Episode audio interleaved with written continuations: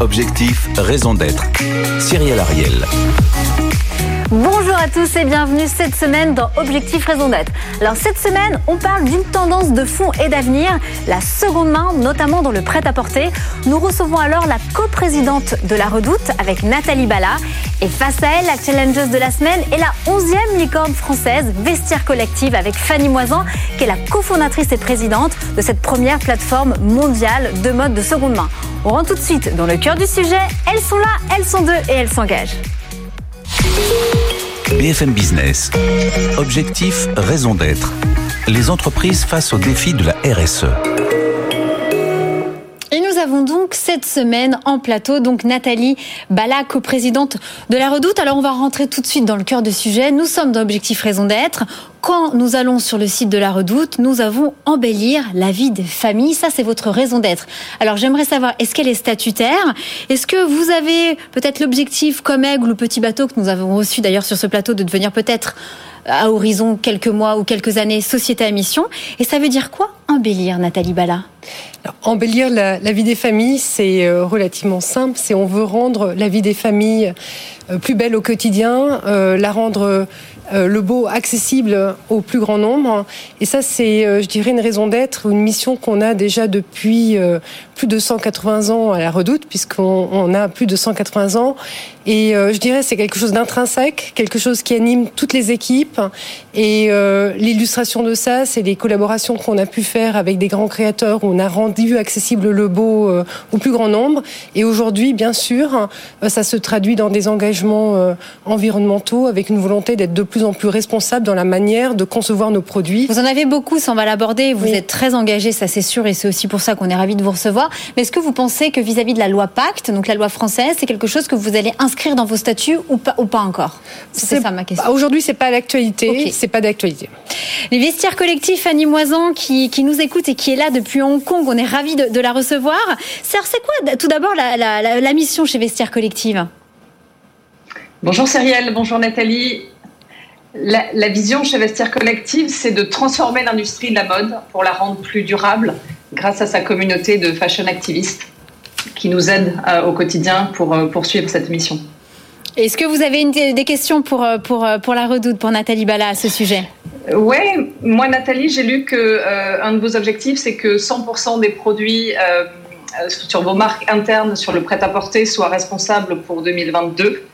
Euh, et ma question, c'est combien ce, pourcentage-là représente dans le business et, et, comment vous voulez le faire évoluer et éventuellement partir sur un plus large pool de produits demain?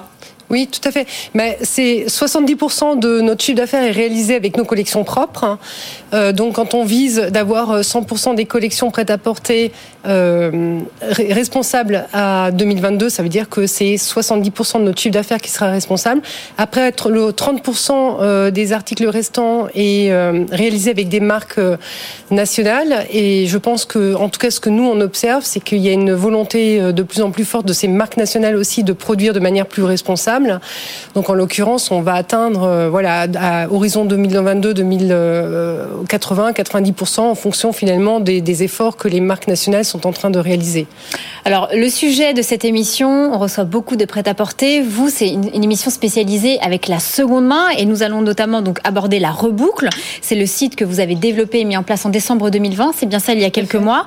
Selon une étude réalisée donc par Vestiaire Collective ainsi que le Boston Consulting Group, la seconde main devrait poursuivre sa croissance entre 15 et 20 à l'échelle mondiale au, cours des cinq prochaines années.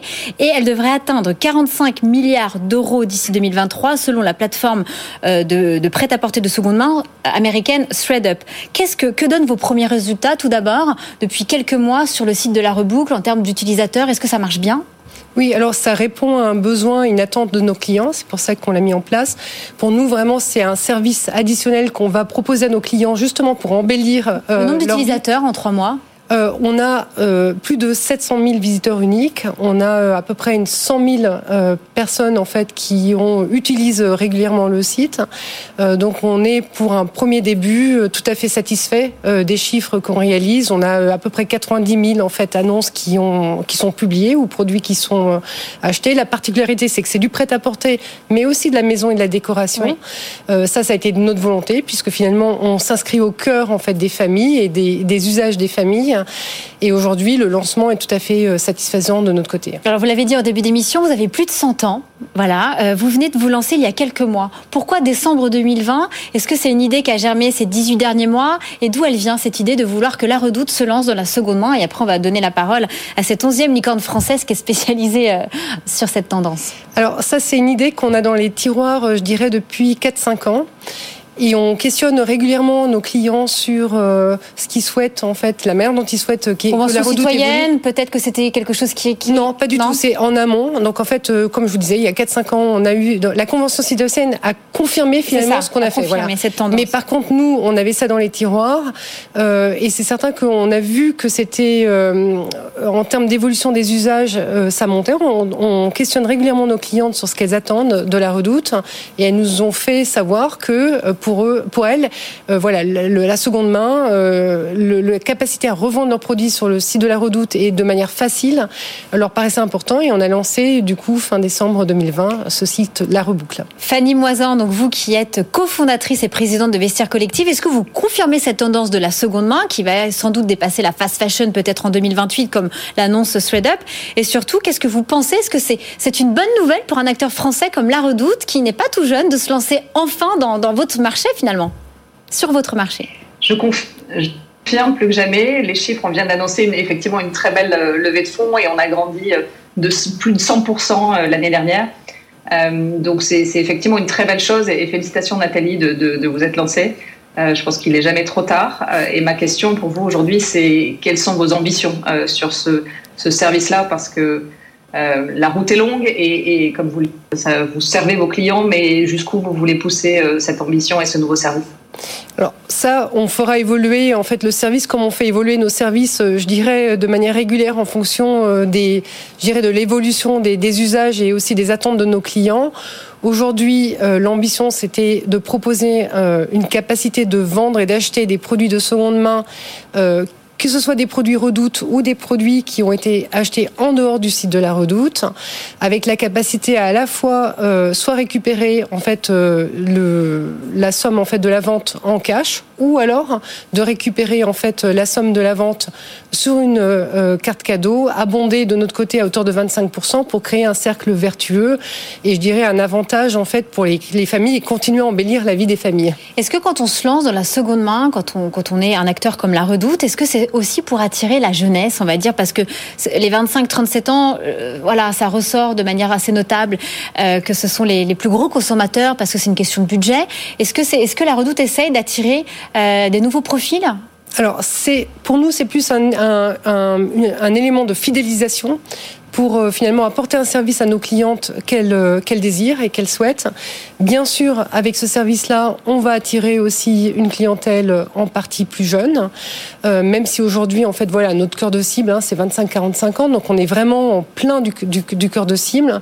Mais bien sûr que ça peut être un moyen d'attirer des nouveaux clients qui n'auraient pas pensé à la redoute et finalement qui découvrent la redoute via le site de, de, la reboucle. Fanny Moisan, qu'est-ce que vous voulez dire dessus C'est vrai qu'au niveau des ouais, Je, je je pense que, enfin, effectivement, on a lancé une étude avec le BCG il n'y a pas longtemps qui dit que euh, les millennials et les Gen Z, c'est eux qui lead un peu ce, chemin vers le, second hand. Et 80% d'entre eux disent qu'ils veulent choper, acheter plus éthique. Donc c'est un vrai changement de, mentalité et de paradigme. Et je pense que c'est cette génération qui va nous pousser euh, à, à transformer l'industrie et à être plus vertueux dans notre consommation. Et chez Vestiaire Collective, on va dire l'âge moyen de vos consommateurs et consommatrices? Et si dans cette tranche d'âge ça, rajeunit euh, constamment, mais on est une trentaine d'années en, moyenne. En termes de, consommation responsable, j'ai vu que vous avez fait un partenariat avec notamment la start-up Tekin. Alors expliquez-nous, pour éviter effectivement, je pense, euh, les ventes perdues ou la, la surproduction, vous visez quel niveau de stock euh, Enfin, vous allez diviser vos stocks par combien quand on fait à la demande comme ça? Alors, déjà, la production à la demande, c'est quelque chose euh, qu'on fait déjà depuis des années euh, sur la partie euh, de la literie, matelas sommier et sur la partie des, canapés et, des fauteuils, puisqu'en fait, quasiment 100% de notre offre est fabriquée en France à la demande. Donc c'est quelque chose qu'on on, fait déjà parce que voilà, ça permet de limiter les stocks produits, de limiter les invendus et du coup d'avoir une approche très vertueuse sur le prêt-à-porter. Euh, on a fait des expériences en 2019 et là en 2020 de manière renforcée pour pouvoir rentrer dans un cercle encore plus vertueux qui est vraiment de produire. Vous, élargissez à d'autres gammes que la literie aussi, cette fabrication à la demande? Oui, tout à fait. Donc là maintenant, on l'a fait sur la maison, mais ça on le fait déjà depuis des années. Et là, on vient de commencer en 2019, donc il y a deux ans quand même déjà, euh, sur le prêt-à-porter avec Tekin notamment, mais aussi avec d'autres initiatives. Est-ce que ça a un impact sur la durée de livraison quand on fabrique à la demande?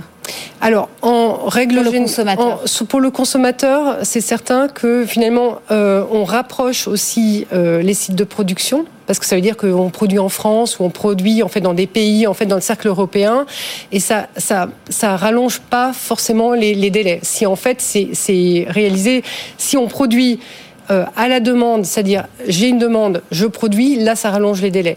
Après, il y a des, des manières intermédiaires de fabriquer à la demande qui permettent de rester dans des délais euh, tout à fait convenables, même si je pense qu'aujourd'hui euh, les consommateurs sont prêts à attendre un peu plus longtemps s'ils savent que la production se fait de manière responsable. En tout cas, c'est notre pari. Fanny Moisan, vous en pensez quoi Effectivement, il y a de plus en plus d'acteurs de l'industrie de la mode qui se lancent voilà, pour animer leur démarche RSE dans justement la, la, la fabrication la demande. Je pense que c'est une très très belle initiative et qu'effectivement euh, tout ce qui pourra euh, avoir un effet sur, sur les stocks et les invendus, c'est très positif. Et moi j'avais une question pour, euh, pour vous Nathalie, c'est sur tout ce qui n'est pas de la production à la demande, est-ce que vous avez pensé dans cet engagement RSE à, réduire votre production, vos achats?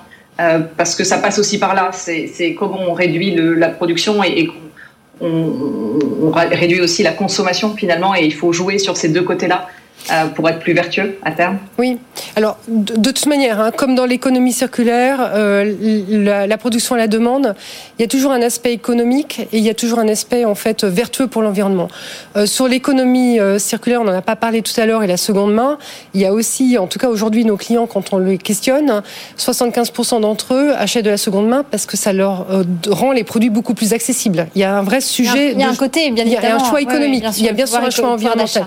Et c'est la même chose sur la production à la demande ou sur la réduction des stocks, nous, en tant qu'entreprise, on a intérêt à gérer pour euh, gérer notre trésorerie et notre rentabilité, à gérer nos stocks, en fait, au plus proche et au plus court. Donc, en l'occurrence, bien sûr qu'on est en train de travailler euh, sur ces sujets-là depuis des années.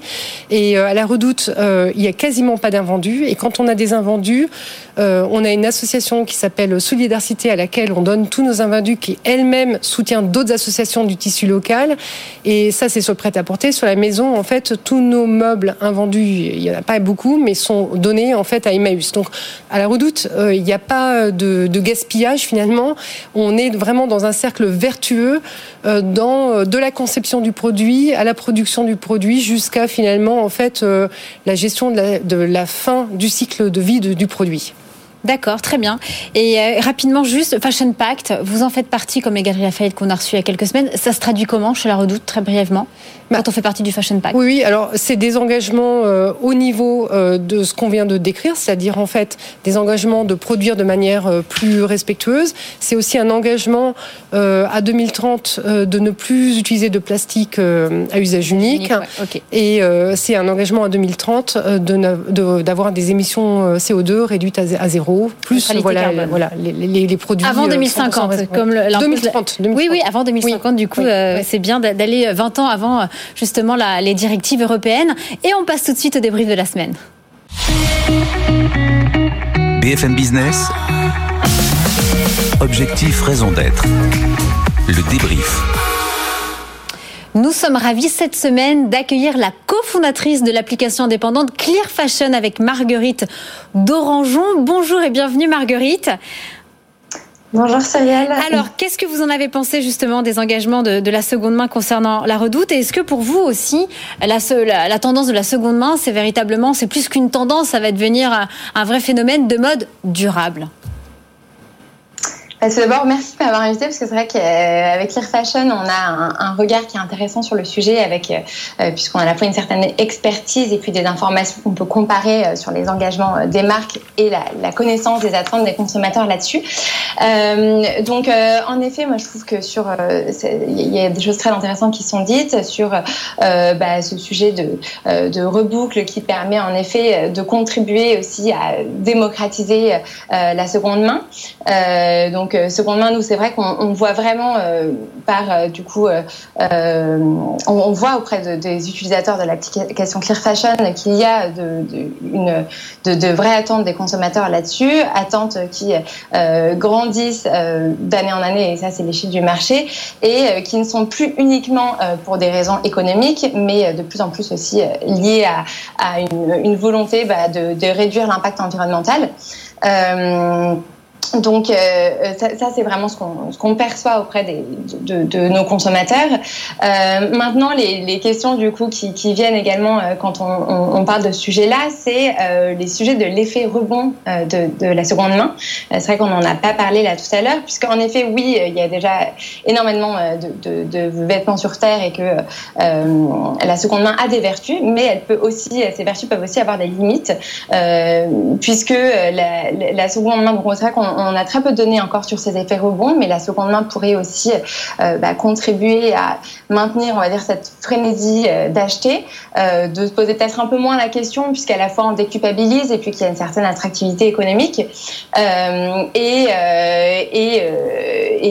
D'autant plus, en effet, quand il y a des, des, euh, des incitations derrière à l'achat par des réductions euh, pour récompenser la seconde main. Vous en euh, pensez quoi que... Juste, vous en pensez quoi, Nathalie Bala et puis Fanny Mazan? Tout d'abord, Nathalie Bala. Oui, alors les effets rebonds ouais, de oui, la seconde main. Moi, je pense que voilà, il y a, y a, un sujet de pouvoir d'achat, c'est-à-dire que euh, globalement, en fait, euh, les familles ont un pouvoir d'achat limité pour euh, équiper la famille, hein, que ce soit en fait sur les habits ou sur l'intérieur, et du coup, ça leur donne l'opportunité d'accéder euh, de manière beaucoup plus accessible en fait à des produits. Donc et on est dans une période quand même euh, économiquement euh, compliquée et qui va se tendre socialement et économiquement. Donc les budgets vont se restreindre. Donc moi je pense que cette histoire de rebond, bon peut-être que dans un environnement où on serait dans un développement économique et un développement du pouvoir d'achat, on pourrait se la poser. Mais là sincèrement, je pense qu'on répond juste à un besoin de base des familles. Fanny Moisan, vous en pensez quoi alors des effets rebonds effectivement de la seconde main?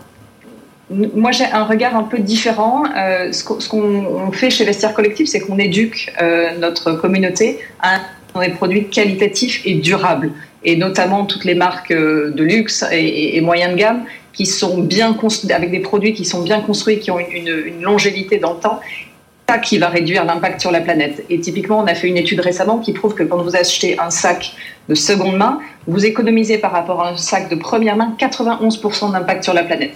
Donc en gros, on montre aussi que finalement, en, mettant un peu plus d'argent et en investissant dans une marque de, plus haute qualité que vous n'auriez acheté euh, avant, euh, vous avez cet impact positif parce que vous allez faire durer votre produit dans le temps euh, par rapport à un article, par exemple, de fast fashion. Donc, on, se bat contre l'overconsumption, comme on dit en anglais, et, et, on pousse les gens à investir, à acheter moins, mais acheter mieux, à acheter plus qualitatif et plus durable surtout. Et aussi, on essaye aussi plus local. Merci beaucoup et on passe tout de suite à l'impact de la semaine.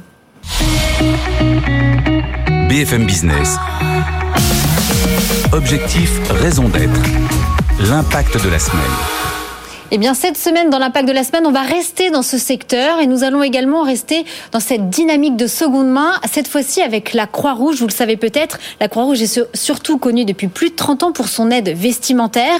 Il collecte, il trie et il distribue et vend des textiles de seconde main dans leurs plus de 600 vestiboutiques. Et plus, plus récemment, la Croix-Rouge a lancé il y a quelques mois la marque solidaire chez Henri. C'est un espèce de magasin inversé de la Croix-Rouge. Henri pour Henri Dunant, le fondateur du mouvement de la Croix-Rouge internationale. Le concept, collecte de vêtements d'occasion, les ventes de vêtements et des accessoires en bon état. Et 100% des bénéfices de ces vêtements et accessoires seront bien évidemment, ou sont d'ailleurs déjà, versés au profit de leur action sociale de solidarité à la Croix-Rouge française. Actuellement, il y a quatre magasins d'ouverts dans les Yvelines, à Dinan, à Saint-Omer ou encore à Marseille. Deux autres vont ouvrir d'ici à la fin de l'année, donc cette année en 2021 à Bordeaux et à Toulouse. Leur objectif est d'en ouvrir plus de 150 sur l'ensemble du territoire d'ici à l'année prochaine. Nathalie Bala. Qu'est-ce que vous en pensez? C'est génial, c'est top. C'est vraiment une superbe initiative. Je pense que ça correspond à un besoin, on l'a vu. Euh, je pense que nous, on propose une solution digitale. Là, c'est une, une, proposition physique où, en fait, avec des lieux de rendez-vous, des lieux aussi où on peut nouer euh, des contacts. Euh, donc, moi, je trouve ça extraordinaire. Hein. Fanny Moisan, vous en pensez quoi alors de chez Henri de la Croix-Rouge française?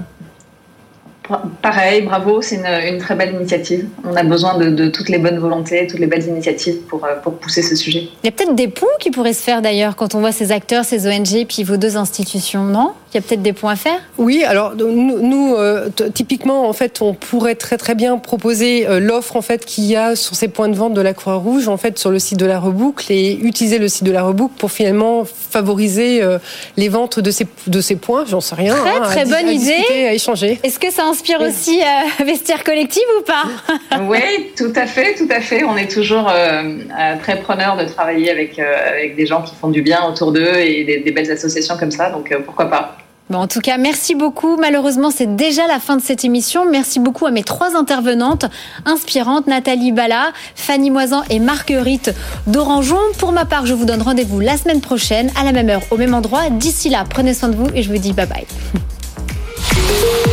BFM Business. Objectif, raison d'être. Les entreprises face au défi de la RSE.